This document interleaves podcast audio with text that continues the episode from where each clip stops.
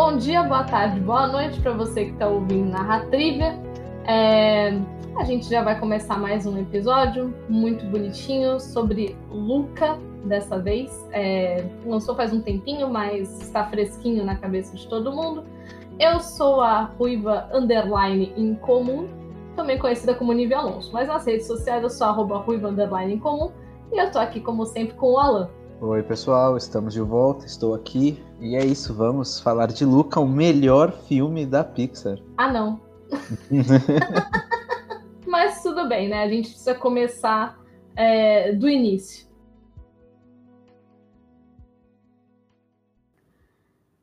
Era uma vez a história de um garoto que tinha uma vidinha normal e muito presa, de uma maneira que a gente não visualiza o que é uma vidinha normal e muito presa, mas que descobre que o mundo é um pouco maior do que a praia que se habita, ou algo assim. Mas, Alan, eu vou te fazer aquela pergunta de sempre do início do episódio, né? Aquela, aquela pergunta que te pega de surpresa. Alan, tem algum tipo de jogada romântica em Luca? Porque eu vou, vou partir da, da polêmica, né? Porque muita gente ficou nessa da polêmica. Tem totalmente, eu nem, nem assim, né? Eu, olha, de novo, eu tô até cansado de falar. Eu, ao longo das redes sociais, não fiquei sabendo das polêmicas, entendeu? Mas para tá mim, certo. sempre foi muito. Lógico que eu não sou um desinformado, né? Vamos deixar claro isso aqui que eu ainda tenho internet, né? Mas não fiquei sabendo das polêmicas e para mim, Lucas sempre foi muito claro de que é uma referência à comunidade LGBT. É uma, é uma para mim o filme é uma carta de aceitação. É, tudo bem que tipo a passos curtos, né? Ah, sim. O filme não vai não vai é, tão longe porque né, capitalismo, mercado, nós precisamos agradar a todos. Sim. Mas o filme ele deixa claro, ele tem é, trechos muito específicos que são claramente voltados para a comunidade LGBT. Então tem sim um lance romântico em Luca, tem um amor ali entre os protagonistas que é uma amizade que, que beira um romance, né? E uma- eu, eu não acho, tenho certeza. Até porque tem uma personagem feminina ali que tipicamente seria um interesse romântico e não é.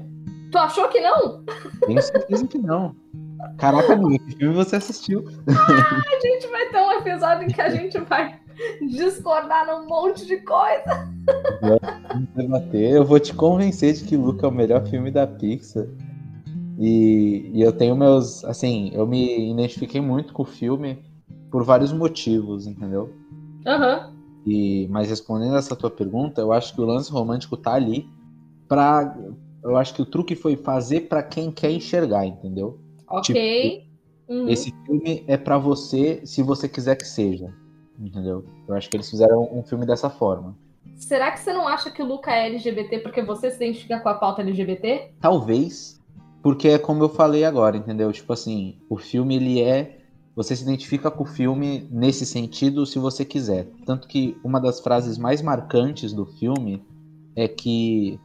Né, é uma, uma das frases finais que é. Poucas pessoas vão aceitá-lo, né? Sim. É. Mas o, o, o Luca tem facilidade para encontrar as pessoas que o amam. né? Uhum. Tipo, nem todo mundo vai aceitar ele. Mas as pessoas, algumas pessoas vão e ele tem facilidade em encontrar essas pessoas. E é muito, muito isso, assim. E se você pegar o filme, a narrativa do filme num, num completo, é um filme sobre coragem. Né? É um Ok. filme sobre enfrentar algo. Né? E, Aham. e, é o, e é o filme sobre esconder algo, ter medo de revelar quem você é. Uhum.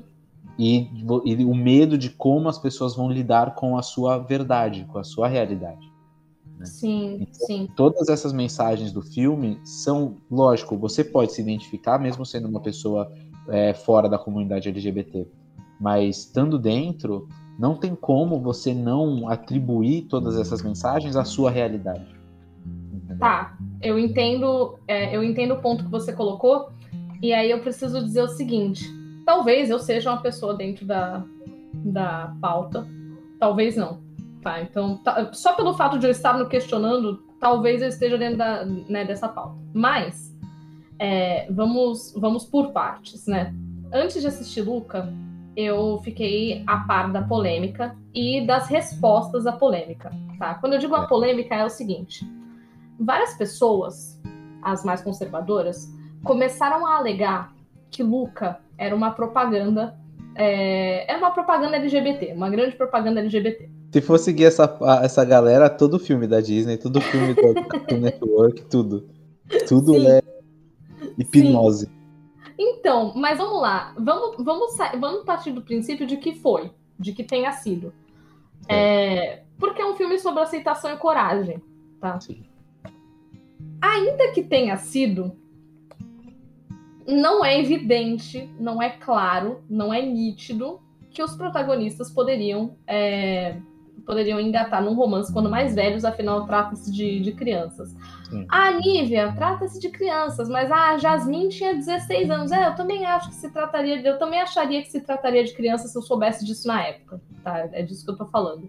Então, ah, mas a, a Branca de Neve tinha 14 anos. Eu ainda manteria esse argumento se eu soubesse disso na época, tá? Mas partindo daí. Acontece que o pessoal do conservadorismo ficou nessas de, ah, não, porque tudo é propaganda LGBT agora, não sei o que, não sei o que lá, aquele mimimi todo que, que, que eles fazem, né? Padrão. É. Então, eu fui ouvir o que as pessoas LGBT tinham achado antes de assistir o filme. Tá? Sim. E aí tava bem dividido. Algumas pessoas diziam que, que até, até era, mas não era nada, nada agressivo, que foi o que você falou agora. Né? Então era mensagem sobre aceitação e etc. E isso se relacionava intrinsecamente com a pauta LGBT. E outras pessoas, também é, da militância, disseram que, que não poderia se relacionar com a pauta, mas que o filme em si não abordava é, exatamente essa questão. E aí eu finalmente fui assistir o filme e eu cheguei à conclusão, para mim, tá, de que ele não não é, abraça essa questão, de que ele se comunica com ela sim, mas pelo fato de ele ser sobre aceitação. Então eu acho que Luca ele se comunica com essa pauta, como ele também se comunica com a pauta da pessoa com da, da pessoa com deficiência, a pessoa neurodivergente, a pessoa é, diferente, em algum aspecto tida como, como entre muitas aspas fora do normal. Sim. Então eu acho que assim a conclusão que eu cheguei olhando para Luca e depois de ouvir as pessoas e, e, o que elas tinham a dizer sobre e sobre, infelizmente eu ouvi a parte conservadora nesse aspecto para ver se eles estavam vendo cabelo em ovo, porque eles sempre uhum. estão, né, no caso. Lógico, sim, sim. E eu discordo do pessoal conservador, mas eu também eu entendo quem, quem enxerga é, quem, quem, se identifica com, com, com, a pauta do filme ser sobre aceitação e colocar isso nos termos LGBT. Sim. Então, por isso eu comecei com a, com a pergunta polêmica. Sim. É, mas, assim, eu concordo com você, em especial sobre o filme ser sobre coragem e aceitação. Isso não tem, é, não tem a mínima discussão a respeito, a respeito disso, porque é, é fato é, sobre, sobre aceitação, e provavelmente a fala mais importante é essa que você citou, sobre, sobre vai ter gente que, que não vai aceitar, e felizmente a gente deve conseguir encontrar as pessoas que aceitem a gente como a gente é, e é a essas que a gente deve né, se prender. Sim. Né? E, bom, vamos lá. Mas afinal de contas, Luca é uma história que começa com é, um garoto que, colocando é, em palavras assim do, do filme, ele é um monstro marinho. Eu acho que monstro é uma palavra muito pesada, mas eu quero até apontar para uma cena específica mais na frente. É. É, que ele é um, um, monstro marinho, mas que assim, o filme apresenta um monstro marinho muito simpático, muito bonitinho, que tá lá pastoreando peixinhos é, inclusive, eu adorei o Giuseppe. Não, muito bom. O, o Giuseppe é a Mona Lisa. Sim, não, Mona Lisa, que sorrisinho é esse? Aquilo é, é muito bom. Aquilo é muito inclusive, bom. tu assistiu legendado ou dublado? Eu assisti dublado. A animação eu tenho, eu tenho esse hábito de assistir dublado. Eu também. Por eu quê? Dublado, não, porque a dublagem é excelente, cara. Sim. A dublagem do Luca é perfeita em todos os aspectos. Eu me senti. Me deu uma nostalgia, assim, de tipo Porque muita coisa que eu, que eu assisto hoje, e alguns dubladores recorrentes. Então, por exemplo, eu assisto alguma coisa, eu vejo um dublador que era um dublador de um desenho que eu assistia quando eu era moleque. Uhum. Eu falava assim, ah, esse é o dublador daquele desenho. Ah, sim, sim. E aí, no caso de Luca, eu, eu imagino no futuro, e eu imagino, lógico, que tem um dubladores novos, sim. né, em Luca. Mas eu imagino no futuro eu reconhecendo os dubladores de Luca em outros, em outros projetos, entendeu? Aham. Porque ficou muito marcante pra mim as vozes dos personagens. A voz Sim. do Luca é fantástica, assim, é muito bom. Tudo é muito bom. Tem até a. Meu Deus, qual é o nome dela? Nossa senhora, ela é uma atriz da Globo. Cadê Ixi, o Google aqui? Atriz Globo Luca. ainda bem que é tu que vai fazer a decupagem. É lógico. Apareceu Camila De Lucas, Bruno De Luca. Mano, não é deles. Dublagem Luca. Cláudia Raia. Caraca, como é que eu fiz Caraca, isso? Cláudia Raia, quem ela fez? É. Ela fez a A mãe Cláudia- do Luca? Não, a Cláudia Raia, ela é aquela mulher que faz o. que vende os ingressos da competição. É sério? Eu não me É, liguei. sim. Então, eu só me liguei quando eu assisti pela terceira vez. Caraca, nossa, eu não ia perceber nunca. Agora eu vou ter que ir lá e ver a mulher falando. Sim. Aí tu aproveita e já assiste o filme de novo, aí vê se você vê como é o melhor filme da, da Pixar. Ó, eu acho muito pretencioso você falar que, que Luca é o melhor filme da Pixar, sendo que ano passado lançou Soul. Hum, então, assiste Soul também, aí, aí a gente vai começar a comparar todos, né? Vai, vai. Não, e peraí, eu preciso fazer uma observação, porque Soul, pra mim, foi um negócio que me tocou demais. E Luca não me fisgou. Inclusive, eu vou ficar usando esses termos, não me pescou e não me fisgou, só pelo trocadilho. Mas o Luca, é, ele não, não me fisgou tanto. E eu até li uma, li- uma, uma crítica sobre isso, eu não lembro em que site foi, mas tinha uma crítica dizendo que, que Luca era raso. Eu não achei Luca raso, mas a crítica dizia que Luca era raso e que não e que nem todo filme da Pixar é obrigatoriamente um soul. E a gente tem que de- deixar isso tudo bem, porque os filmes da Pixar ainda são para família, as crianças ainda têm que entender. E eu acho que Soul ultrapassa essa barreira do entendimento da criança. Sim. É, porque Soul trata de assuntos mais complexos. Tipo assim, eu acho que Luca, é, o termo raso, ele pode até fazer sentido se for na, na direção do que eu acredito que Luca seja. Que Luca, pra mim, é um filme simples. Simples, Isso é é. excelente. Entendeu? É. um filme simples. Nenhum filme precisa ser, nossa, uma complexidade, uma reflexão sobre a vida. Não precisa ser tudo da Square, né? É, não precisa ser do Square, sabe? E eu acho que esse é o, lance, porque assim, quando eu penso na qualidade de um filme, eu, eu monto um quebra-cabeça, então tem vários aspectos, né? Luca preenche vários deles pra mim, principalmente porque eu me identifico com a mensagem, eu gosto muito da animação, gosto muito Uhum. do roteiro do filme, eu acho que ele é redondinho, entendeu? Não ficou faltando nada. E, assim, são várias coisas que conforme a gente for conversando aqui, eu vou apontando cada uma delas. Se eu for citar todas agora, a gente vai se perder na discussão. É, mas o, o, o lance é esse, assim, eu acho que Luca é, é, é simples e essa simplicidade ganha um espaço gigantesco, entendeu? Tipo, ah, sim, isso eu concordo. vou comparar Luca com Toy Story, com, com outros filmes da Pixar que são gigantescos. É, pô, falar pra você que a proposta é diferente, né? Tipo, Toy Story é um filme que a, a proposta dele é, é, já era meio que de ser franquia. Eu acho que é Uhum. mais pretencioso. E Luca não é nem um pouco pretencioso. Assim. Luca é muito Ah, sim. Entendeu? É por isso que eu coloco numa caixinha e protejo até o fim. Assim.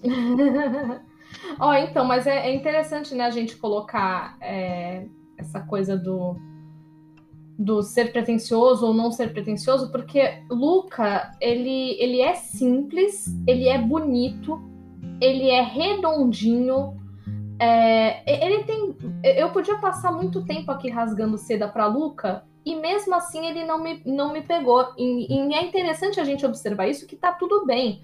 É, tipo assim, eu reconheço a grandiosidade dessa, dessa obra, eu reconheço a, o capricho, eu reconheço tudo isso. Só que eu, é, apesar da pauta da aceitação, olha só que louco, né? A hum. pauta da aceitação, ela é muito frequente na, na, na minha vida inteira. É, eu sempre fui assim, o, o, peixinho fora do aquário, né? Sim. E, e mesmo assim o filme não, não me abraçou. E eu tenho uma teoria sobre isso, que é o fato de ele representar crianças muito bem, mas são crianças que eu não fui. E eu acho que tem a ver com, com isso.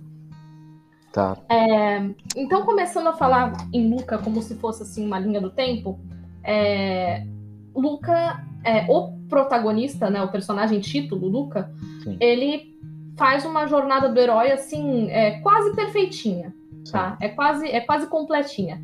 É um filme que se divide em três atos muito bem marcadinhos, né? É, aquela divisão clássica de três atos, onde a gente, onde a gente tem é, introdução, desenvolvimento, conclusão, né? Tal qual a redação do Enem. Sim. É, e a jornada do herói, onde ele tá lá partindo do lugar comum da vida dele.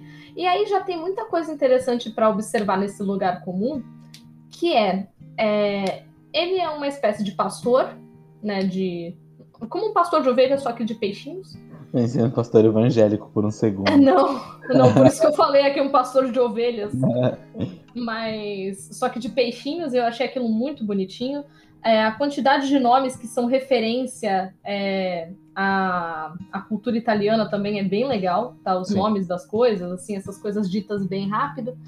E a gente vê que logo no início, antes mesmo dele encontrar qualquer coisa da superfície, ele já estava sonhando de certa forma com a superfície. Quando passa aquele barco e ele tem aquele devaneio, aquele sonho onde ele quer sair da água e não consegue, né? Então a gente já entende o que é o, o sentir-se preso no lugar comum. Então, é, o herói, na jornada do herói, ele tem o chamado para aventura, né? Ele tem a recusa inicial, então aqui ele tem é, esse interesse e ele se vê preso, né? No que está, no, no que está antes. O que também não é um problema, porque esse lugar comum do Luca, ele não é uma grande prisão, ele não é um lugar hostil nem nada. Ele é só a casa da sua família. E isso é muito curioso de observar, né? Ele não vilaniza a família, ele só não pertence. Sim. Ele tá só entediado. Essa é a realidade, assim. Ele tá.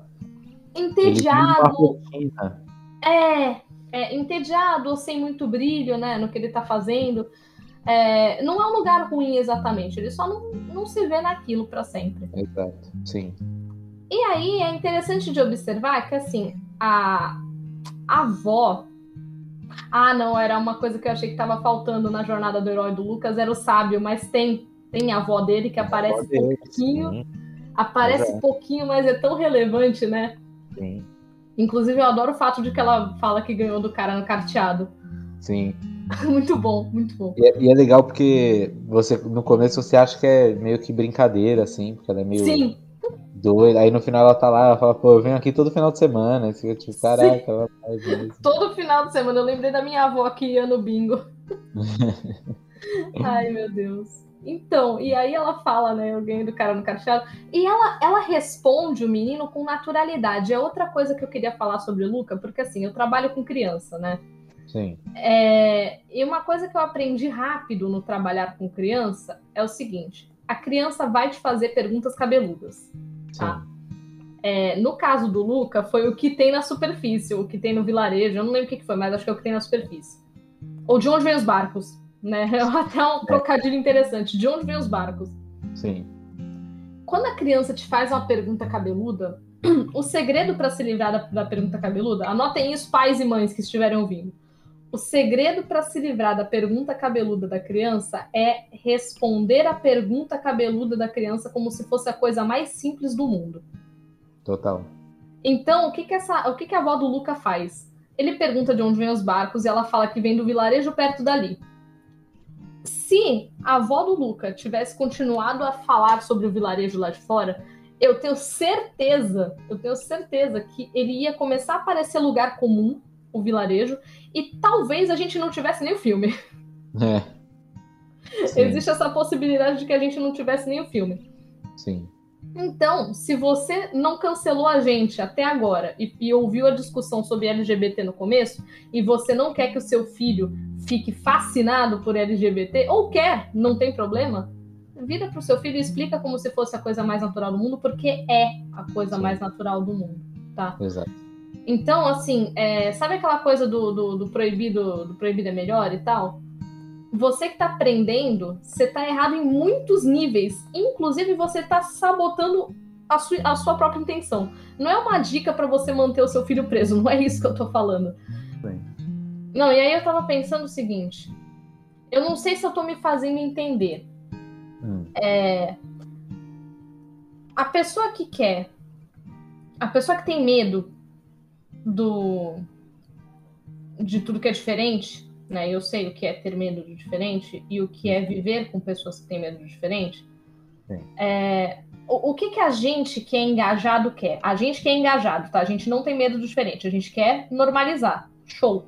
A pessoa que tem medo do diferente, ela também deveria normalizar, porque todo esse terror que ela cria em cima do diferente acaba mistificando essa coisa diferente e transformando isso em alvo de fascínio. Sim. Né? Então era, era esse o meu ponto. Eu espero não ter, não ter soado mal. É... Não, faz todo sentido. É, então, e aí eu não sei antes, porque eu tava pensando assim, ah, não quero soar mal, não quero que pareça que eu tô dando uma dica de como manter o seu filho desinteressado. Não é isso. É que quando você normaliza a coisa, é, é bom para todo mundo. Perde o misticismo, né? Perde aquele. A, aquela curiosidade que atiça. Sim, e é bom para todo mundo normalizar as coisas. Sim. É, então. demais. Sim. Então, essa avó do Luca, quando ela responde na maior, na maior facilidade, ela vai lá e ele provavelmente teria mais perguntas sobre o assunto e o segredo é ir respondendo todas. Só que se, ela, se ele vira e fala assim, de onde vêm os barcos? e ela fala, onde interessa, não sei o que, não sei o que lá, ele vai buscar descobrir sozinho. E isso Sim. provavelmente poderia levá-lo para dentro de um barco com um arpão no meio da cara. Sim. Parece familiar? Assim, uma metáfora, só que familiar? Sim. Sabe? É interessante, assim, pegar o, o, o paralelo da avó do Luca, assim, é, pega toda a situação familiar dele, que quando ele sai pela primeira vez e ele volta para casa e a família dele descobre que ele saiu, né? Uhum. E eles chamam aquele tio dele. Nossa, fala, tio. Você, você, vai morar com seu tio, você vai lá pro abismo, né? Que é lá pro, pro escuro. E isso é outra referência direta a muitas situações familiares. Sim. Né, de, de exilar a pessoa de um lugar que seria arriscado para ela, né, de Sim. descobrir a verdade, de descobrir o que, que né, o que, quais são as coisas que aguardam por ela se ela for uma pessoa livre. Sim. Né, e... É...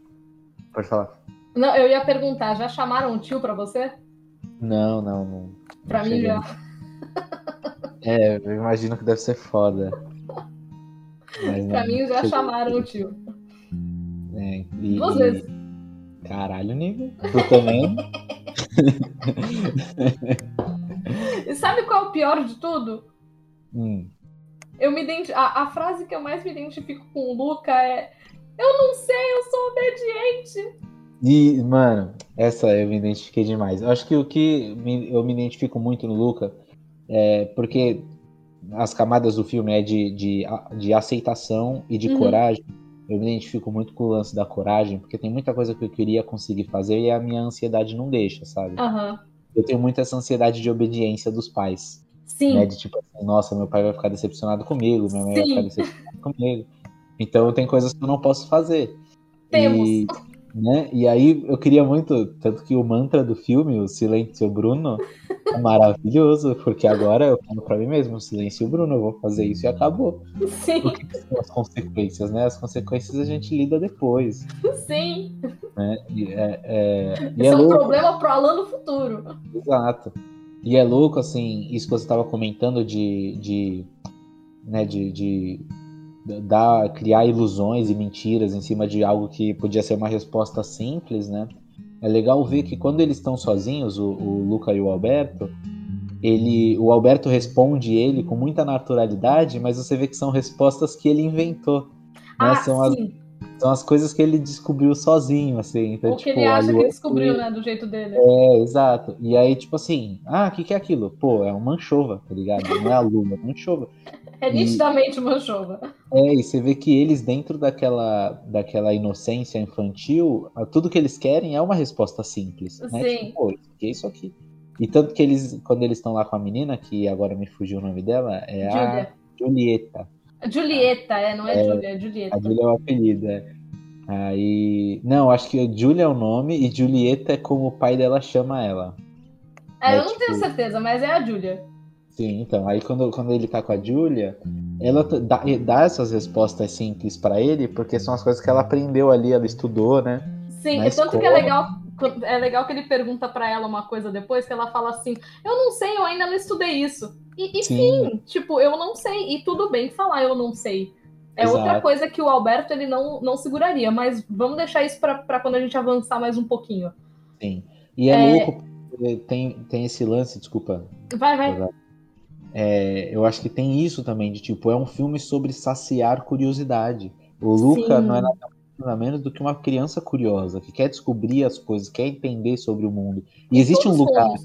Sim, e, e existe um lugar, né, que o filme deixa claro que assim, é a importância da escola para uma criança. Uhum. E alimenta essa, essa curiosidade, né? Mata essa fome que é a curiosidade. Você vai Sim. descobrir o que é a natureza, o que é a ciência, o que é a matemática, o que é a filosofia, o que é a Sim. história. E o Luca era um menino que, tipo assim, é um menino, vai, vamos colocar no paralelo aqui.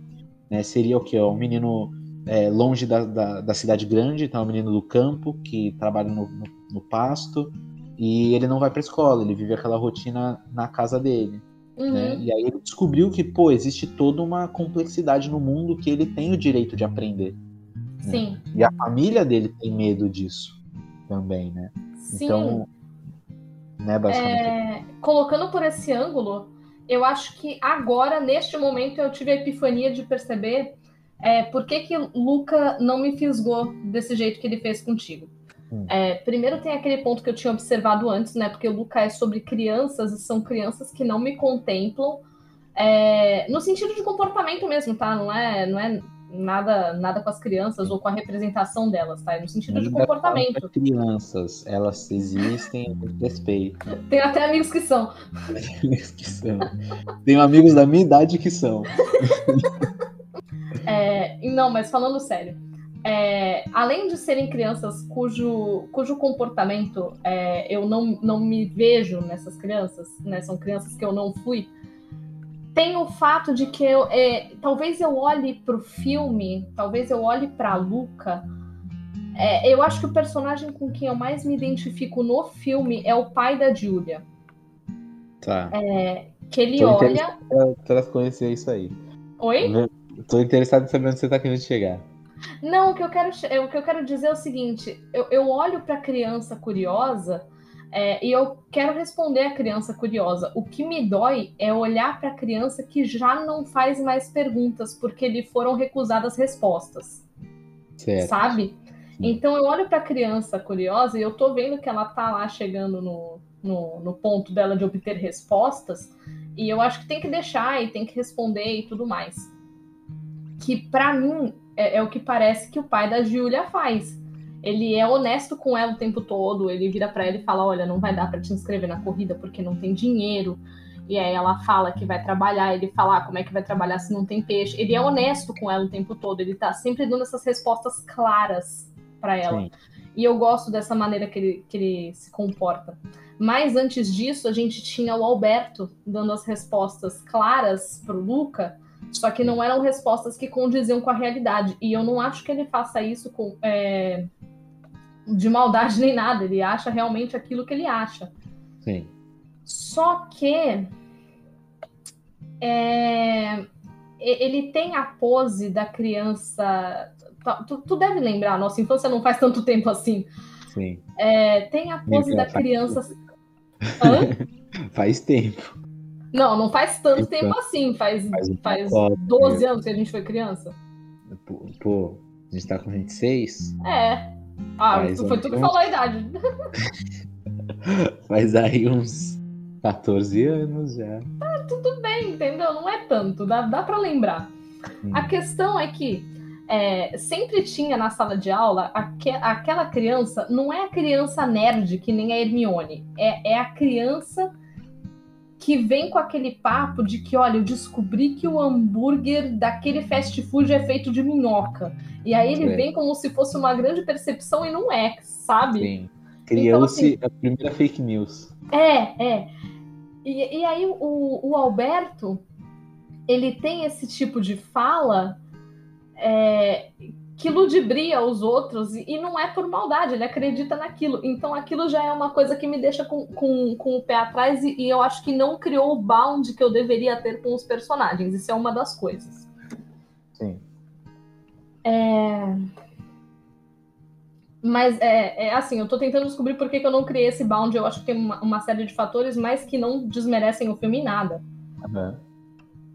E aí a gente continua. Ele consegue essas respostas simples e mirabolantes ao mesmo tempo, né? Porque engasguei. Simples e mirabolantes ao mesmo tempo. Uhum. Porque simples e mirabolantes são palavras que não andam juntas, né?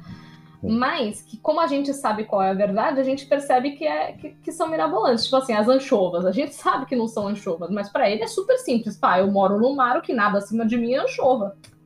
Sim. Certo? E beleza, aquilo cria uma fantasia é, na, na mente do Luca de que ele pode conquistar o mundo. E, cara, esse é o sentimento que eu me identifico com criança, porque quando eu era criança, eu achava que eu podia conquistar o mundo. Sim. E é um sentimento que falta na gente hoje, sabe? Sim, eu não, não. tenho depressão à toa. a gente acha que, tipo, é, é difícil sonhar, sabe qual é? Sim. Sim. Tipo, todo sonho tem um peso de tipo, putz, é dar maior trabalho fazer isso, tipo. Exato. Dificilmente isso vai ser realidade. E quando você é criança, você se permite criar, sonhar e, e acreditar que os sonhos são alcançáveis facilmente, assim, né? Sim. Tanto que a representação desse sonho para eles é a, a lambreta, né? A vespa. A vespa, sim. Sim. Aliás, tem outra coisa interessante, né, que vai, vai se comunicar com uma situação lá na frente do filme, que é, ele tem, o, o Alberto, ele tem um pôsterzinho da Vespa lá naquela torrezinha que ele mora, e na Vespa tá escrito, no, no pôster tá escrito Vespa é liberdade. Sim. Né? E aí, mais pra frente, esse pôster cai no chão, esse pôster é encontrado caído no chão, e estão na parede os, os rabiscos de prisioneiro do, do Alberto, é, que é onde ele conta os dias desde que o pai dele foi embora. Sim. E, putz, aquilo é, é, demonstra do, do Alberto, assim, o que a gente já percebe logo no início. Ele tem toda aquela postura de sabe tudo, e ele sabe que ele não sabe tudo. Ele sabe que ele tem que manter a postura. Então ele é uma. Ele, é, ele também, como tantos outros personagens que a gente já falou em um total de dois programas, ele também é uma criança assustada. Sim. Que tem uma pose. As crianças assustadas estão dominando a cultura pop. Sim. Galera, parem de assustar suas crianças, é, é. sério. É. é. Não é? A gente, a gente vai lá e se identifica com o quê? Com a criança assustada. Não, não deixaram a gente deixar de ser criança assustada. Mas a questão é, ele tem, tem lá aquele Vespa Liberdade e logo depois atrás tem aquela contagem de quando o pai dele foi embora. E isso é muito simbólico, né? Porque ele, ele colocou um sonho em cima de um trauma. Sim, isso é verdade. Né? E a gente não sabe se o pai dele foi embora, se o pai dele morreu. Ele disse que o pai dele foi embora, né? Não voltou. Mas também não importa. O que importa é, tem um trauma, tem uma ausência, né? E assim, ele fala do pai, mas também não se fala da mãe. Sim. É, então ele é um menino sozinho. E aí ele né, tá lá descobrindo o mundo da maneira dele. E aí, como tudo é possível na cabeça da criança, vamos arrumar uma, uma Vespa e rodar o mundo na nossa Vespa, porque é isso que a gente tem que fazer. Ora, tão simples. Sim. A ideia é depositar na Vespa a ideia de que aquilo vai solucionar todos os problemas. Né? É, é. E assim, é, quem já cresceu e tem um veículo sabe que não vai. É, vai dar mais problema do que qualquer outra. Exatamente. Acontece no final, né? Eles vendem a, a Vespa porque aquela Vespa ia dar mais trabalho do que Sim. Aliás, olhando agora, eles vendem a Vespa para o que é liberdade de verdade, que é o conhecimento. É o Luca ir à escola. E você tá reclamando do filme. Não, não tô reclamando, tô dizendo que eu não me conectei, mas eu, eu, eu garanto que é, o filme é perfeitinho, eu que não me conectei mesmo. Mas é aí que tá, assim, tipo, eu acho que dá pra você conquistar, encontrar, na verdade, profundidade em coisas simples, né? Sim, E, sim. e, e a simplicidade de Luca me ganhou muito, porque além de ser um filme fácil de assistir, né? Muito, muito. E tanto que eu já vi três vezes. E eu chorei as três vezes. É, eu é- não. Então, cara, é, é- eu acho que é isso. Tipo, bate diferente. E é mó triste pra mim, porque eu sou mó empolgado, né? E aí, uma parada, eu quero que todo mundo veja. Eu quero Sim. meu, que ver isso, que é incrível. Eu coloco a expectativa da pessoa lá no teto. A pessoa assiste e não se identifica, tá ligado? e Sim, ela fala sim. assim, ah, só mais um filme bonitinho. Mas. Não, não, ó, mas eu, eu, eu sei que ele é mais do que isso, tá? Eu é que não. Aham. Mas, tipo. Eu, eu entendo o que você tá falando. Aconteceu comigo porque faz anos que eu quero que minha mãe assista, assista Game of Thrones e ela não, não quer assistir. Nossa, inclusive eu comecei a rever com meu pai. Caraca, eu comecei a rever hoje. Mentira, eu tô no segundo episódio. Eu também. Caraca, mó bom. tenso ver, o, o elenco jovem, mano. Sim. Ó, se Ai, a gente começou a rever Game of Thrones, eu acho que o episódio da Daenerys vem, né? Ah, com certeza, vamos aproveitar. Só que assim, pra- eu vendo com meu pai é ritmo lento. Eu também. É um eu episódio por semana. Ah, não, Então- um episódio por semana não, mas vai ser lento também. É Bom, aí. Voltando mas- Lu- é, voltando, voltando. Talvez tu corte, talvez não. Mas enfim, voltando, né? Aí eles vão pro vilarejo e tal. E. Ok, aí eles têm uma nova tarefa que é não se molhar, Uhum. né? Sim. E por quê, né? O que é o não se molhar? Eu acho que o não se molhar do Luca é a, é a mesma coisa do. É, Esqueci a letra da música, mas é a mesma coisa do esconder da Elsa, sabe? O não se molhar do Lucas é a mesma coisa do, não, do, do se esconder da Elsa. Sim, Encobrir, não sentir, nunca saberão, mas é a, é a mesma coisa. tá. Só que assim, né? A gente também tem a, a Elsa como uma personagem como cujo mote é o problema com a aceitação, Sim. né? E tudo se resolveria com um diálogo. Aquela coisa, né? Todos os filmes se resolveriam com diálogo. Sim. Mas você vê que a, a, a, a, a paranoia da, do grupo conservador é tão grande que claramente a Elsa é lésbica, né? Puta, é verdade, eu esqueci. Nossa, vai a, a Ela Branca vai voltar pra acordar a Bela Adormecida com um beijo gay. Neve. Ai, cara, Por que, que é você acha que ela termina o filme sozinha no castelo de areia? De gelo? Nada é por um acaso. Sim. Então, a Disney já tá tentando contar essa história, ó, tem muito tempo. Já! Só não vê quem não quer. Exato. Mas a questão é, novamente, a gente tem a criatura tendo que se esconder é, para poder atingir uma liberdade que aqui eu acho que ela é mais simbólica do que em Frozen, que a liberdade é o conhecimento. Sim. né? É o ir à escola, é o aprender, e aí sim é que ele vai realizar o sonho dele de dominar o mundo. Sim. E tá aí a utopia que eu continuo, que eu continuo acreditando, né? Que conhecimento leva você a dominar o mundo. Sim. É... Beleza. Aí tem esse vilão que eu, eu não sei o que dizer sobre esse vilão. É assim, ó, se eu pudesse reclamar de uma coisa no filme, eu reclamaria dele, porque eu não sei, cara, ele é tão é, é, é, exagerado que. eu Ele fiquei- é exagerado, mas ele é tão palpável, eu conseguiria listar pessoas que eu conheço que parecem com ele. É mesmo? É. Tem que escolher melhor aí com quem tu anda, né? Não, não, não, às vezes a gente não escolhe, né? Às vezes é faculdade e tal, tem uns colegas de classe que parecem com o cara e tal. Sim, sim. Beijo. Caio. Não, mentira. Você queria que corte essa. Vou, vou sim. Ai, Posso qual é falar o nome sobrenome dele? já pra garantir. Qual é o nome dele? do, do personagem? Do vilão? É. Não lembro. esqueci. Pra mim é cara do bigodinho estranho. Cara do bigodinho, é o peixe gato. É o peixe gato. Ah, é, isso é uma coisa, né? Tu perguntou se eu assisti o filme dublado ou legendado.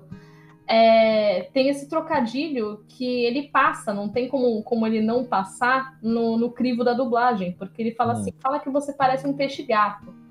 Aí ela, aí ela fala, você parece um peixe gato, aí todo mundo olha meio torto, né? Aí ele fala do bigodinho e tal, mas catfish em inglês Sim, é um. é um, um termo para mentira, né? Engodo, embuste.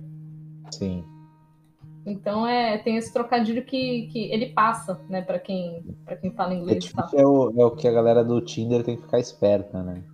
É, então, a- inclusive, se alguém me achar no Tinder, eu queria lembrar vocês de que eu sou designer, viu? No Tinder pra arranjar jobs. Não era, não era isso, não era isso, mas serve. Era só pra, tipo, não confia nas fotos da Nívia. Ah, tá. Mas, enfim. É, Aí a gente tem esse vilão que, assim, eu acho que ele condiz muito com o filme, porque ele é um- uma um- alguém que seria vilão de criança, né? Sim. É, a gente vai acabar com o seu reinado de tirania e não sei o que, não sei o que lá. E o cara é só alguém que ganha todas as corridas, sabe? Não, maravilhoso. É, é esse é o lance, assim, tipo, da simplicidade, entendeu? Tipo, Sim. o reinado da, de tirania e injustiça do, do cara. É tipo, ele ganha a corrida e ele é chato, tá ligado? É só sim, isso. sim. Mas vamos falar a verdade? Na vida real, o reinado de tirania é de quem ganha a corrida e é chato. Sim, exato. Não, e é legal porque, tipo assim, ele é um opressor. Ele vai na, na, na cidadezinha, mano, ele coloca o terror em todo mundo, Sim. assim. Oh, mas peraí, eu achei muito tenso que ele pega o, o, o Alberto no bequinho escuro e ele começa a bater no Alberto de verdade. Sim. sim. E ele claramente é um adulto, né? Que ele fala, ah, mas eu tenho 16 anos. Não, você tinha no ano passado. Sim.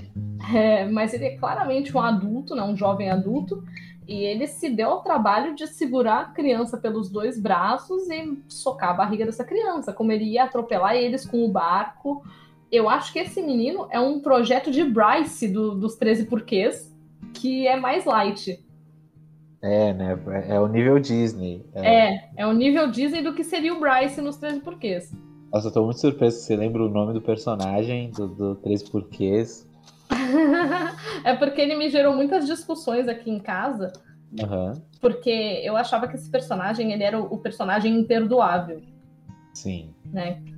E a segunda temporada, a segunda? Não, a terceira temporada, para ele. é, ela, ela transformou-o numa cebola, acrescentando uma nova camada, ou uma lasanha, se você preferir, acrescentando uma nova camada no personagem. Personagem lasanha, com várias camadas. Exatamente. E aí ele. Isso me, me gerou um debate. Eu não tô dizendo que eu gosto dele, tá? Só me gerou um debate. Então Claro. eu passei muito tempo falando o nome do cara. Sim, eu, eu, eu assisti a primeira temporada. Na primeira temporada já tinha já umas. Um É, tinha muito de leve, mas pra mim ele era um monstro ainda. Sim, sim. sim. É, Mas a- essa associação com esse personagem, assim, ele é interessante porque ele representa justamente esse preconceito, é, mas ao mesmo tempo não é um preconceito direto, não. porque ele não ataca os meninos especificamente por quem eles são, É. mas sim pela ameaça que eles trazem de enfrentamento, né? Isso, O, nós não isso. temos medo de você, e ele quer impor esse medo de alguma maneira. Sim, sim, ele quer. Né? Aí, se você for associar a pauta LGBT, não tem como não pegar essas nuances do filme e não tentar associar, porque como eu falei, assim, para mim é óbvio que a proposta do filme é essa, entendeu? Sim, Então- gerar discussão pelo menos. Isso, e tipo, é, o, esse personagem ele é justamente o tipo de ameaça que você encontra em Quando pessoas novinho. intolerantes. né? Uhum, pessoas, é, sim, quando novo, você vê as pessoas que fazem bullying, né? É, essas pessoas que querem estar no topo e não aceitam o que é diferente ou o que ameaça elas, Sim, entendeu? E aí ele, ele, ele- eu acho que essa é a importância desse, desse vilão, né? Tipo assim, ele tem é, é, o status dele e ele quer que as coisas fiquem do jeito que elas estão e que nada Uhum. mude. sim, sim. É, nossa, sim, total. Ele, ele, ele, ele é o conservador, tá? Aí, né, tem todo aquele desenvolvimento, aquele treinamento que o Phil faz com o Hércules, só que, só que são os meninos, né? Eu adoro que o triatlon. Talvez isso seja um pouco xenofóbico, talvez, mas eu adorei que o triatlon italiano inclui comer macarrão. Sim. Mas eu, eu li um comentário super bacana ah. é, em relação ao filme, que é a maneira como eles abordam a cultura italiana. Ela é muito mais é, é fiel à real cultura italiana uhum. do que muitos filmes. Principalmente porque, tipo assim, vai, pasta, né? Uhum. As pessoas acham mais que a ah, macarronada, né? Itália, macarronada e tal. E não, tem vários tipos diferentes é. de pasta. A, o triatlon sempre troca os tipos de pasta. Sim. Porque a pasta é tradicional, mas a pasta não é só o macarrão com Sim. a macarronada e tal. Sim. Então, bem legal. E é, ele tá no o, detalhe, o né? Que, sim, sim. O próprio prato que o, que o pai da, da Julieta faz, que não é uma macarronada com, a, né, com a, almôndegas e tal. Não, é, é pesto. Um, sim, é um molho pesto. Então, tipo, eles fogem dos estereótipos e vão mais próximo do que realmente é. Sim, aliás, como o molho pesto é muito bom, é... mas ele é... O filme é lindo. Oi? O, o do filme é lindo, dá vontade de comer. Com a mão até. É, então, o molho pesto, ele, ele é anti-paladar infantil, né? Eu não sei se, se rola, mas é, é muito bom, como, como molho pesto. Uhum. sabe como é que faz o molho pesto? Com manjericão? Manjericão, hortelã e mais alguma outra coisa que quem sabe dizer é o Lucas. Inclusive, ouçam Cozinha de Guerrilha. Vai ter episódio do molho pesto? não, do molho pesto não, mas eles falam sobre, sobre comida lá, então Cozinha de Guerrilha. É, e nozes e azeite. E aí o macarrão é, é, passa por aquilo, ele fica, ele fica tipo fresquinho, sabe? É gostoso, é muito bom aquilo. Ele tem gosto de verde. Sim, sim eu acredito. Ele é lindo. Sim, bonito, ele tem uma aparência muito bonita. Mas, enfim, é muito interessante você, você mencionar isso das várias pastas, é, né, do, dos vários macarrões, das várias massas, porque eu não tinha percebido isso como uma como uma leve profundidade no detalhe, né? Porque realmente as pessoas associam Itália com macarronada e não, eles colocam vários tipos de macarrão, ela cita vários tipos de macarrão. E Sim. o molho que ele coloca não é o molho vermelho com almôndega, é o molho pesto. Que provavelmente é mais tradicional do que do que a gente pensa, né? Porque a gente aqui o pesto chega como uma coisa chique e até onde me consta ele não é, ele é só as ervas do jardim que você bate com com azeite e passa o macarrão nelas. Sim. É, tem outros detalhes também, tipo o gato. Caraca, eu adoro o gato. O gato é incrível. Caraca, o nome dele é Maquiavel. É. O nome dele é Maquiavel e no final a gente aprende que o nome da tartaruga era Calígula. Sim, nossa, o nome da tartaruga é sinistro. Caraca, Calígula, Calígula e Maquiavel é claramente algo que eu faria com um pet meu. É claramente. Total. O meu gato se chama Nino, mas é porque ele já chegou para mim com um nome, entendeu? Senão ele ia ter um nome desse. Tá, não Calígula, Sim. mas Maquiavel era bem possível. Mas imagina você explicando esse nome pra sua família, assim, pra galera mais tradicional, assim, tipo, ah, por que você não chamou ele de Juquinha, sei lá. Não, Maquiavel, pô. Meu avô ia achar muito engraçado. Ah. É, a cena que mais me marcou no filme é quando o Luca. É quando o Alberto vai mostrar que ele é um monstro do mar, né? Que ele é um, um, um, uma pessoa do mar. É, ele se molha passa pela transformação, a Júlia se assusta, e ali era o momento do, do Luca virar e falar assim: Mas você viu a gente até agora, a gente não faz mal para ninguém, né? Era o momento dele, dele virar e falar: Mas você conhece a gente e tal, e a gente não, não vai mudar porque a gente é assim. E não, ele vira pro amigo, aponta e grita monstro. Sim. Aquele momento me quebrou. Sim. Tá, então assim. Foi ali me pegou. Aham. Uhum. E. É um do... Vai. É um dos momentos assim que. É, é, é para mim deixar clara essa relação com a comunidade LGBT, porque é, muitas vezes, muitas pessoas que engatam em relacionamentos é, é, homoafetivos, né? E elas não se sentem confortáveis de, de, de, é, de, de se identificar publicamente como LGBT, e às vezes existe esse conflito que mesmo com pessoas que você ama, assim, você ainda não tá pronto e a pessoa tá. E, e Uhum. esse momento é muito de cortar o coração, né? De Sim. tipo, ele não se sente confortável o suficiente pra estar do lado de alguém que ele ama. É. Mesmo num momento que o, o- a pessoa que ele ama precisava dele ali. Sim. Né? Então, assim, ele preferiu abandonar quem ele amava pra ainda continuar escondido. Sim, Então, esse é o, o, o tamanho do medo, né? sim, sim, exatamente. E essa cena, ela, ela me toca porque é um igual, é um igual tentando se encaixar num mundo que não é o dele também. É, e para isso ele hostiliza alguém que é como ele. Exato. E a- a- aquela me incomodou. Aquela me incomodou de verdade. E daí pra frente é que eu acho que o filme se consagra como, como uma grande obra, porque até então ele, ele era bonito, ele tinha todos esses detalhes e tudo mais, mas é essa problemática é que vai longe, né? Porque ele. A, a partir daí é que, é que o Luca abre-se, ele toma uma, uma atitude em relação à vida, né? Depois ele vai falar com, com o Alberto, depois ele vai fazer a prova né, da corrida, e ele não faz a prova da corrida na equipe da Júlia, que é o que eles vinham treinando. Ele faz a prova da corrida sozinho. Porque essa corrida é só dele. Sim, A estrada de aceitação, de vitória, é, é só dele. Sim. E é interessante que a, a, a Julia ela não, não fica sentida por isso, né? De, de ter que correr sozinha de novo e de não ter sido ela que ganhou a corrida. Ela fica feliz pela vitória do amigo e pelo fato de que o reinado de terror e opressão do, do, do vilãozinho do bigode ter acabado.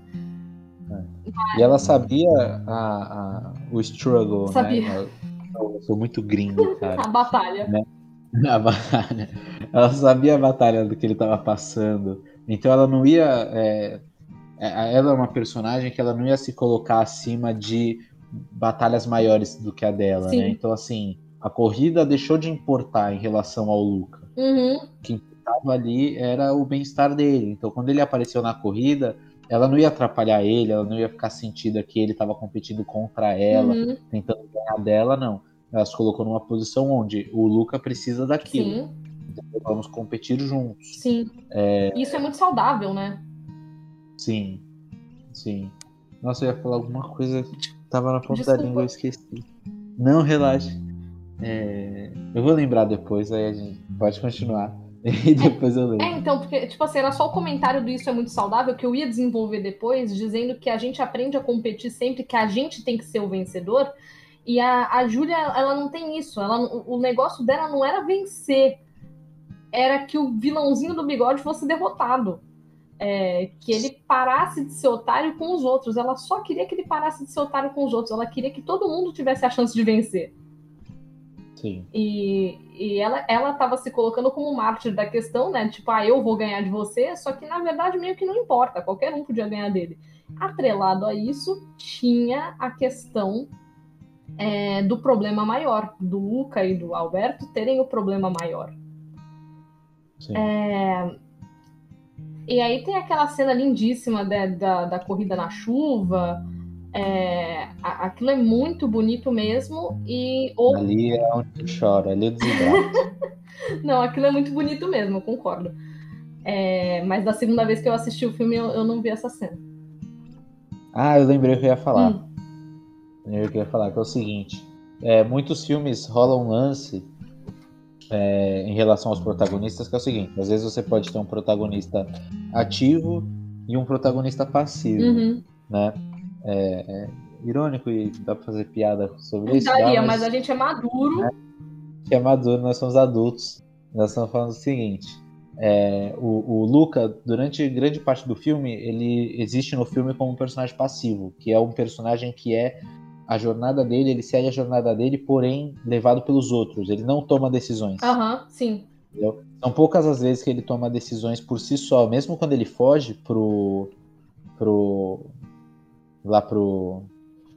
pro vilarejo, de vez, Sim. ele tá indo porque foi uma decisão que quem tomou foi o Alberto. Ele vai. segue o Alberto. Exato. Né?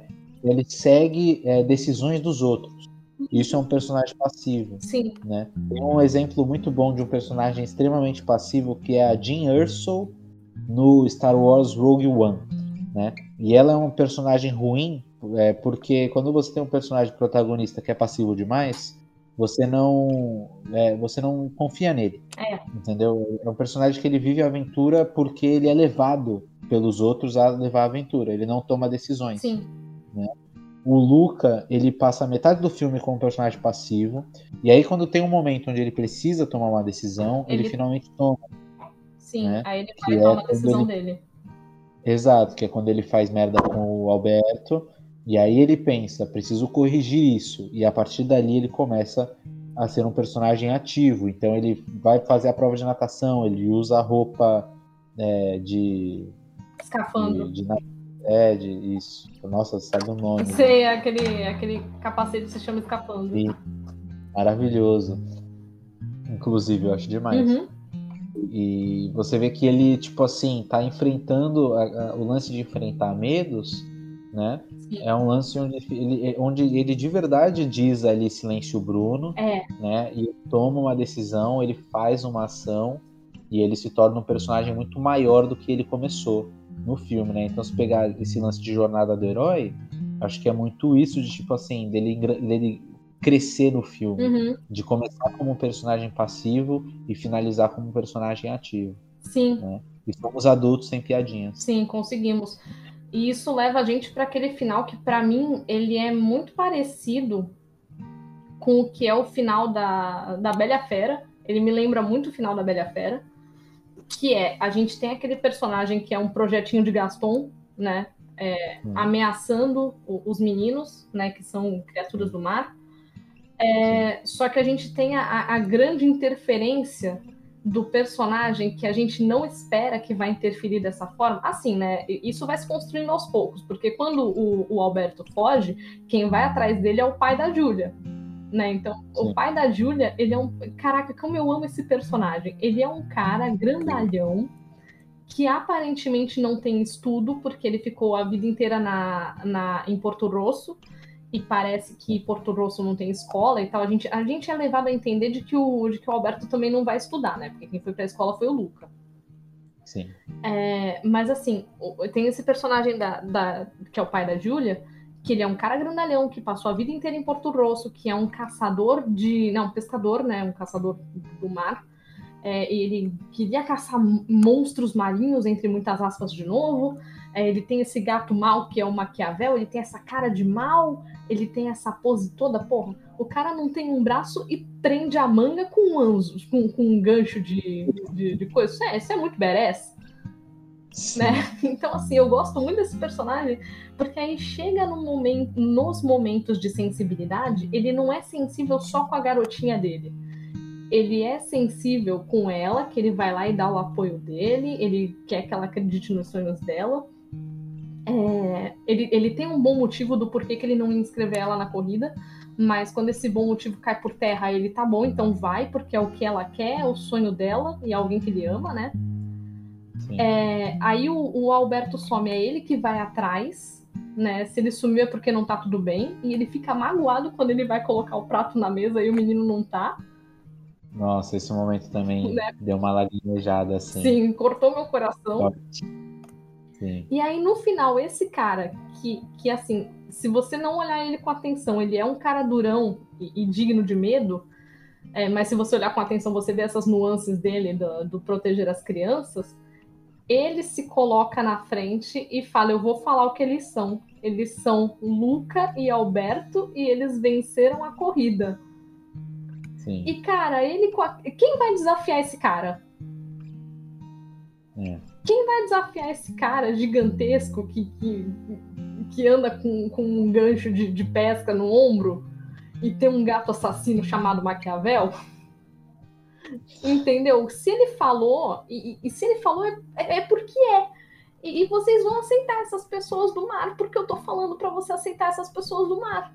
E quem é você aí, o projetinho de Gaston? Seu. quem é você, seu projetinho de Gaston, para ameaçar essas crianças que não fizeram mal para ninguém? E aí é o momento né, de revelação daquelas duas senhorinhas da, da vila, que eu acho muito bom, e do aparecimento da mãe do Luca, enfim, da, da reunião toda de todo mundo tem o direito de ser feliz ali. Sim. O legal do, do pai do, da, da Júlia é justamente que ele tem tudo para ser um vilão, Sim. né, para eles. Tem tudo para ser o cara que vai desaprovar, tem tudo para ser o preconceituoso, né? O, Exato, o, ele é um grande combo. Ele é o, o, estereótipo do que eles têm medo, né? Uhum. E no fim das contas, não. Tipo, as aparências enganam, né? Sim. Você pode levar isso em consideração, né? Sim. E ele acaba se tornando um personagem super legal, né? Ele vira uma figura paterna pro Alberto. Sim. É, e é muito bacana, inclusive é maravilhoso os créditos desse filme. Sim. Assim eu falo, né? É, esse filme é incrível em todos os aspectos e o, o, a animação desse filme é maravilhosa. Inclusive é uma mistura de stop motion, né? Sim. Com, com 3D. E é mó legal porque o movimento da boca deles me dá até uma nostalgia, porque é igualzinho o do Fuga das Galinhas. Sim, né? sim, é mesmo. Sim, e aí é, é muito legal. É, tipo, tem esse lance da nostalgia da animação, aí a dublagem, tudo, é um combo para mim, assim, de coisas legais. É, mas é legal essas surpresas de você esperar um negócio, brincar com a sua expectativa, sabe? Sim. Tem uma expectativa de que o cara vai ser um cara ruim, um, né, um é, vilão ali para eles, que vai, uhum. É, que vai se opor, vai falar pra Júlia não fazer amizade com eles, né? Sim. E no fim das contas, não, ele se revela ser um cara compreensivo, super amoroso. Sim. E outro lance que esse filme tem também, que é, que é legal, é justamente se a gente for na direção do que a gente sempre conversa aqui, né? Das duas vezes que. Todos os nossos programas a gente acabou falando de masculinidade tóxica, Sim. né? E, e, esse também tem isso de tipo assim, você esperar que o cara fortão seja. É, é, não seja emotivo, e no fim das contas ele é super carinhoso, é. super emotivo. Né? Aliás, diga-se de passagem, eu acho que esse estereótipo do cara grandalhão ser emotivo é um que a Disney vem quebrando com sucesso há muito tempo. Porque você tem lá atrás, né, lá em 89, não, 94, eu não lembro, você tem lá a Bela Fera, lá atrás, uhum. né? Onde você tem a fera, que é aquilo tudo, papapá, papapá, e a Bela né, vai quebrando. Beleza. Aí, anos depois, você tem Rapunzel e tem aquele cara na taverna, que é um cara grandalhão e que o sonho e que o, o rolê dele é ter miniatura de unicórnio. Sabe? O rolê dele é ter unicórnios em miniatura, sabe? Então, tipo assim, é, a, você tem uma frequência na Disney de personagens grandalhões que na verdade são uns bolinhos por dentro. Sim. E o pai da Júlia é mais um, só que com destaque e com uma postura que é adorável, porque ele não resolve, tipo assim, ah, eu acho esse. Eu acho que, que, que isso aqui é fofinho e eu vou te dar uma porrada se você não achar fofinho. Não. Ele, ele tem essa coisa da, do diálogo claro com a Júlia ele tem isso do cuidado paternal com os meninos que ele acabou de, de conhecer, Sim. né? E ele tem isso de, de justiça, ele é um personagem justo. Né? Tipo assim, uhum. são crianças, eu convivi com essas crianças, não me importa que agora elas têm escamas. E essas crianças ganharam a corrida. Então, com licença, você vai ficar quietinho aí no seu canto e o prêmio é deles. Sim. Né? E aí, como você falou, a gente tem o, o, os créditos do filme que, assim, o Luca 2 está nos créditos, viu, gente? É. É isso. Não precisa de uma sequência porque os créditos já contam toda a história em seguida, né? Sim, sim. E eu fico, eu fico levemente chateado porque na vida real, né? A gente sabe que as coisas não são fáceis como acabaram sendo em Luca, né? Sim. É um final bastante fantasioso se a gente for considerar a mensagem do filme. Sim. A gente sabe que na vida real as coisas não funcionam assim. Sim, mas as crianças não vão saber disso agora, né? É, nossa, eu levei um susto com a chuva, Nívia, tu não tem Eu, ideia. eu entendo, porque você tava falando e começou um vrum aqui do lado. Eu fiquei, meu Deus do céu. Velho, não, eu levei um susto de, nossa, do coração sair pela boca. Eu fiquei quietinha porque tu tava falando, eu, tipo, ok. Aí tu, ai meu Deus. Caraca, velho, olha, tô até gelado, meu Deus. Do nada. Não, Não, na verdade, fazia tá gelado aqui porque tá- tá fazendo 17 graus agora. Então, como eu ia dizendo, é, sim, lógico, eu sei que as crianças não, não precisam né, saber disso agora e tal. E que a mensagem do filme é justamente uma mensagem de positividade. Uhum. É, foi um pouco.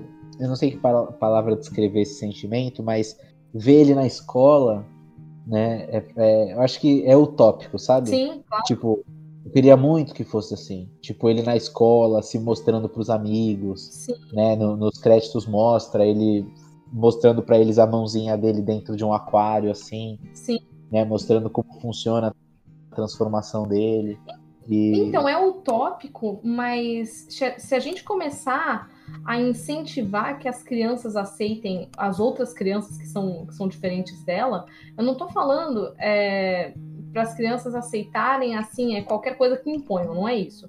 Mas se você coloca para a criança que o que é diferente, é, já dizia uma campanha publicitária de mil anos atrás, o que é diferente é normal, Sim. Logo, em algum momento, talvez a gente comece a ver crianças que mostrem, ei, quando eu faço isso daqui é diferente, e as outras crianças achem bonitinho. Sabe? Como Sim. ele colocando a mãozinha no aquário, talvez em outro momento uma criança vire e fala, ei, eu tenho vitiligo. Olha só, a raiz do meu cabelo tá saindo branca. E as outras falem, uh, Sim. legal. Sim, Talvez isso acabe acontecendo. sim. É, porque é, é o nosso desejo pro futuro, né? Sim. É o nosso, é o nosso sonho, né? No fim das contas. Sim. É, e, é, e é ótimo que o filme é, faça isso. Eu só, eu só tô compartilhando assim que no mundo que a gente vive agora, né, lendo notícias e, e- e vendo reações e com esse movimento conservador forte, né, Uhum. é, eu acho que é legal que Luca vem um respiro e vem com uma esperança e vem com um sonho. E eu acho que isso volta com o que a gente falou agora há pouco, né? Tipo assim, a, a nós adultos, né? Nós somos jovens adultos, né? A gente não tá tão velho assim. Sim. Mas fica difícil sonhar às vezes, né? É. A gente tem essa dificuldade a mais para sonhar. Hum. E, e- Luca é um sonho, assim. Né? Quando, o Luca é um, é um filme sonhador, é- é- é esperançoso, bonito, é- enfim. Sim, aliás, até o uso da palavra utopia agora, ele me lembrou diálogos que eu já tive, né, onde viram pra mim e falam assim, mas Nívia, isso que você tá falando é utopia, você não vai ver isso acontecer nunca, nunca na sua vida. Cara, Ah, e tudo bem, mas assim, é, eu posso não ver acontecer, mas o manter-se manter-se trabalhando, eu ia falar lutando, mas lutando parece que é combate, é um trabalho. É, manter-se trabalhando para que haja a aceitação e o bem-estar das pessoas é um propósito de vida, por mais que seja utópico. Então, se você tira da pessoa a utopia, né? Se você tira a vontade de utopia de alguém, você pode tirar, você pode estar tirando o propósito dessa pessoa. Então, é, a gente sabe, a gente tem ciência de que isso é uma utopia. A gente tem criança, a gente tem criança, a gente tem ciência que tem criança que também é, é- é meio maldosinha, sabe? Então, aquela cena do, do Luca colocando a mãozinha no, no aquário talvez não ocorresse bem daquele jeito nunca. Mas a gente trabalha para que as crianças se tornem mais amorosas. A gente, eu acho que o ser humano trabalha em prol de se tornar mais humano, né? Ou deveria. Eu acho que o bom ser humano faz isso, sim. né? Então eu acho que estabelecer um, um, um ideal, uma sociedade ideal, um- um- uma criança ideal, um adulto ideal, o que é o ideal nesse aspecto emocional, porque é corajoso ser emocional. Sim, é um ato de coragem ser emocion... é, é, emotivo no, no mundo de hoje, né? No mundo tão bruto. Então, estabelecer isso como, como ideal e trabalhar para isso para mim é um upgrade. Para mim é um upgrade. Então, a, a, utopia é o que faz a gente lutar. É o que eu acho, né? Ou trabalhar, no caso. Sim. Que é, é, é lutar por um sonho. Sim. Né? Lutar, aí, como você falou, trabalhar, né? uhum. né? Trabalhar por um sonho, buscar esse sonho. Sim. E às vezes pode parecer difícil, pode parecer inalcançável, mas a gente precisa se mover, né? Pra, Eu acho que isso bate de frente com o Luca, né? Você vê que quando ele é, toma as rédeas da situação, ele, quando ele vai para ação para realizar e fazer finalmente alcançar o que ele estava buscando. Né? Uhum, uhum. Exatamente. E eu acho que no final das contas, é, né, eu ainda vou, vou voltar numa, numa coisa que eu tinha falado lá no começo e que eu continuo achando agora no final, que Luca ele se comunica muito com a comunidade LGBT sem se comunicar com a, com a, com a comunidade LGBT, mas eu acho que é para se pensar como que um filme sobre aceitação que não fala em momento algum que levanta uma bandeira desse tipo, como que um filme dessa forma, a gente entende que ele é dessa forma, seja a gente um apoiador da causa ou um opositor da causa. Porque eu enxergo Luca como um filme sobre amizade, companheirismo, coragem e aceitação. Ponto. Sim. Se a gente correlacionou isso com as pautas LGBT, é porque a gente sabe, a gente sabe intrinsecamente que o LGBT é vilanizado a gente sabe que o LGBT é marginalizado. Então, se a gente correlacionou um filme que é puramente infantil sobre amizade, coragem e aceitação com essa pauta, é porque a gente sabe que a sociedade trata mal o LGBT. Trata justamente da forma como o filme aborda como a sociedade trataria monstros, né? Sim, sim. A gente sabe que a sociedade, né, é, a gente chama aqui né, dos conservadores, os homofóbicos, veem as pessoas LGBT como monstros, veem as pessoas é, que são é, diferentes do que eles acreditam que deveria ser um padrão ideal, né? Uhum. Como monstros, como pessoas que deveriam se esconder, pessoas que deveriam viver no escuro, no, no, no mar, né? No, é. Escondidas. Uhum. Exatamente. E, bom, eu acho que a conclusão disso tudo é que a gente né, tem que deixar as pessoas serem como elas são, enquanto isso não machuca ninguém, né? Porque no caso, por exemplo, o, o, o vilão do bigodinho precisava ser parado, né? Sim. É, porque a, a individualidade dele estava matando a individualidade dos outros, né? Digamos assim. Então, a manutenção do, do social implica que é, a gente tem que deixar as pessoas serem o que elas são, enquanto isso não atrapalha a individualidade de outras.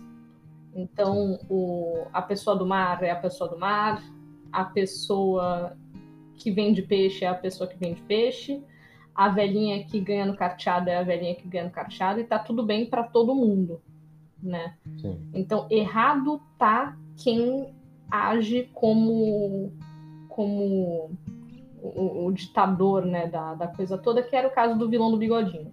Que eu me recuso a tentar decorar qual era o nome dele, mas é vilão do bigodinho. Bom, Alan, você tem alguma, é, alguma consideração final? Porque eu meio que fiz a minha já. É, no meu caso, assim, é, volto a defender Luca como o melhor filme da Pixar para mim. É, eu já citei aqui vários pontos positivos do filme, mas eu acho que a junção desses pontos, que são a simplicidade do filme, a simplicidade da mensagem, a animação, a dublagem, uhum. o, o, roteiro do filme, os personagens, é, como esse filme se comunica com, com o mundo hoje, com a nossa realidade, é, e a maneira como a gente é, é, relaciona ele com a comunidade LGBT também, para mim, é um toque muito especial do filme, porque eu acho que é, para uma animação da Disney é o primeiro filme que faz isso dessa maneira, é, e isso é importantíssimo. É engraçado que ele faz não fazendo, né? Mas ele faz. É, ele, ele, ele assim, ele faz não fazendo, na verdade, porque é aquilo que eu comentei, assim, ele não podia ser explícito, né? Uhum, Ele podia ser óbvio demais. sim. Então ele é como, eu sinto que ele é como uma mensagem secreta para um clube, entendeu? sim, ok. Só os, os- as pessoas especiais, é, é, né, as pessoas, os escolhidos. Só a gente e a É, Elsa. Isso. E, e eu acho lindo que, tenha, esse- que essa mensagem exista, mesmo da forma que foi, sem essa obviedade. Mas para mim fica muito claro que é isso. É, e, e, no fim das contas é um filme muito especial é, para mim. Imagino que para muitas pessoas. Uhum, É, a ma- e a maneira como o filme foi feito só engrandece isso. uhum, Então, Luca é um filme que vai ficar no meu coração assim por muito tempo, quiçá para sempre. uhum. E eu, e eu acho que o filme é sobre ter coragem, né? E a gente precisa de coragem para enfrentar esse mundo.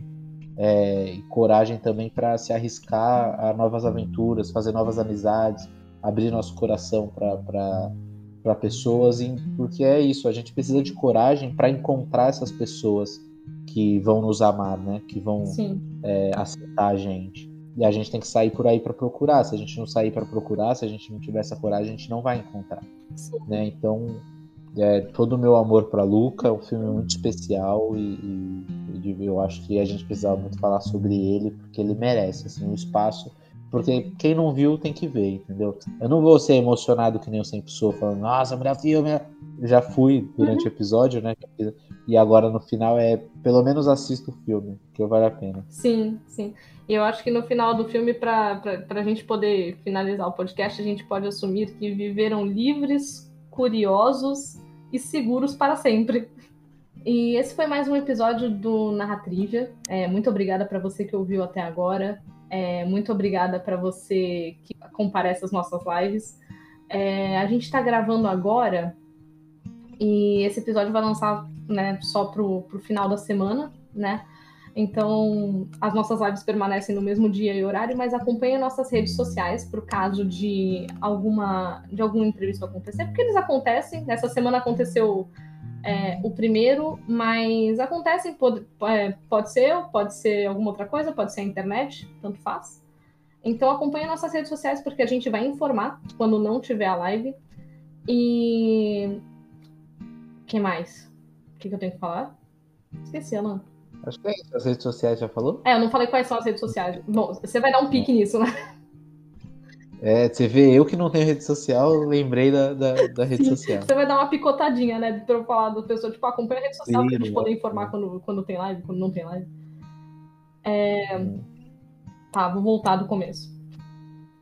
Gente, esse foi mais um episódio do Narratrivia. Muito obrigada para você que acompanhou até aqui. Fique atento às nossas redes sociais para a gente poder avisar quando tem live, qual o horário da, da live, depois de qual programa acontece essa live, ou se porventura não tiver uma live, a gente também vai in- informar por lá. Mas a gente vai fazer de tudo para que tenha é, em algum momento da semana, tá? É, E se não tiver também paciência, porque a gente tem outros trabalhos e se você quer que a gente que a gente viva de podcast, ouça bem a gente. Financia nós. Se quiser, Não é? faz uma doação, entendeu? Faz o Pix. Exatamente. Exatamente, concordo plenamente. Talvez eu crie um apoio assim em algum momento. Mas, no mais, muito obrigada é, pela audiência e por comparecer às lives quem pode.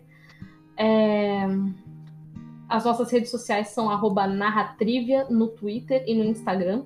A gente não tem posts todo dia, mas eu faço os posts avisando as coisas e tal.